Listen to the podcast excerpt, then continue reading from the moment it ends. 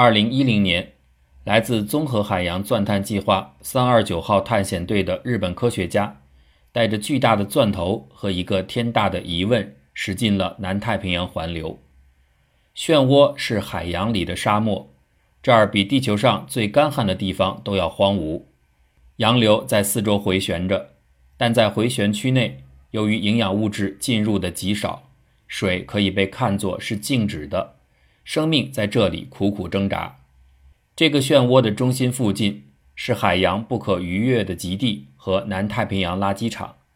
有时最接近这个地方的人，竟然是从其上方掠过的国际空间站里的宇航员。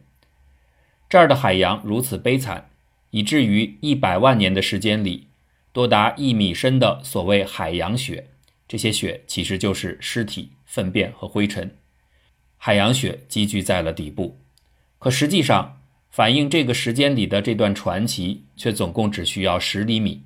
这是地球上生产力最为低下的一块水体。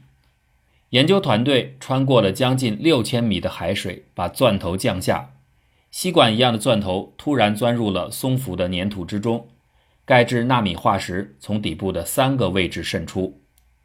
当沉积物的核心被带回地表时，这些管子里包含了长达一亿年的地球历史。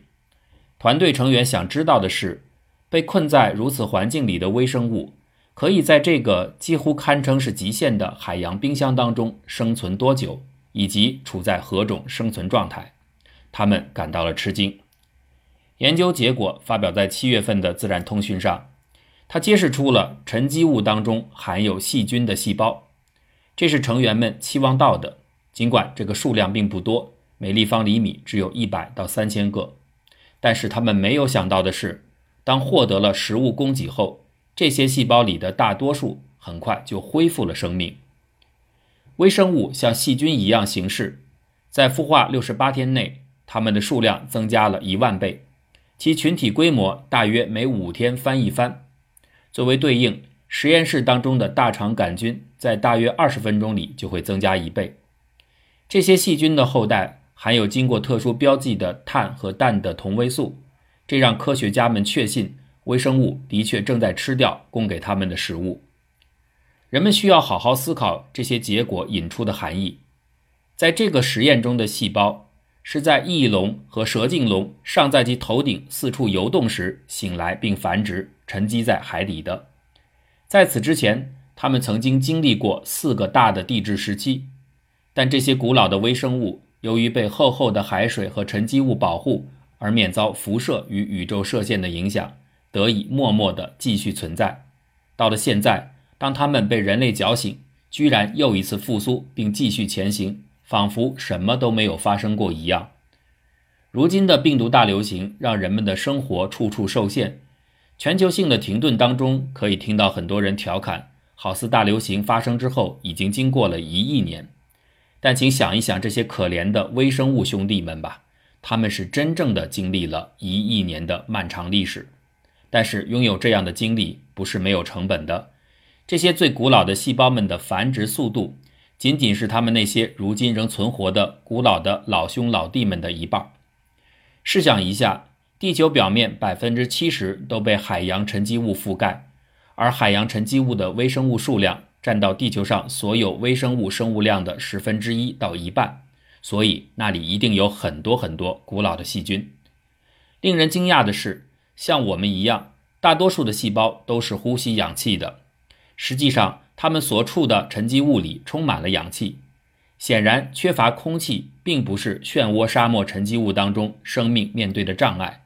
他们的主要问题是缺乏食物，造成这个问题的主要原因之一是沉积物的密度，它有点接近于无面粉的巧克力蛋糕，其孔径估计只有零点零二微米，而要考虑到典型的细菌尺度达几个微米，可见它们要想移动去找寻食物是一个根本性的困难。微生物兄弟们一旦进入到南太平洋大漩涡的海底沉积环境中，就会被彻底卡住，除非有机会被很后来、很后来的晚辈生物的某个海洋计划给营救出来。当科学家通过探测细胞的 DNA 来检查细胞身份时，更多的惊喜摆到了人们的面前。这里有一种缺乏形成孢子机制的细菌，有一些细菌产生出了一种特殊的抗性结构，被称作内生孢子。这种结构可以强化生存力，并且维持在代谢方面的不活跃性，可以帮助细菌承受恶劣的条件。但这样的细菌相对很少，孢子并不是这些废弃细菌选择的生存之道。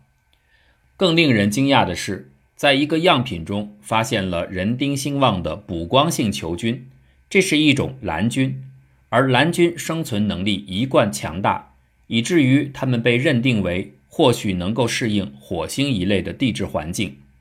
这些蓝菌除了能够生活在干燥、寒冷、高咸度和有辐射的半透明的岩石之下，它们还具有利用红光的异常能力。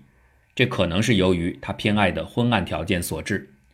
这些光合微生物如何能在海底之下经过一千三百万年的黑暗而持续繁殖，仍然是一个谜。把上述因素放在一起。狭窄的生存空间，缺乏孢子机制和迅速的复活，科学家们据此认为，这种贫瘠沉积物里的大多数的细菌可能一直存活着，但只是暂停了一亿年。此前有报告说，白垩纪海底沉积物中的细菌令人难以置信地被唤醒了。当时人们推测，在某些高度限制但可能广泛存在的条件下。细菌有可能是永生的。现在看来，我们真的极有可能就生活在这样一个充满了活化石的星球上。是的，活化石，它不是形容词，它既是化石，也是活的。王重阳的活死人墓可能真的存在，就在南太平洋的漩涡坟场。我生是你的人，死是你的死人，生活的时候就是你的活死人。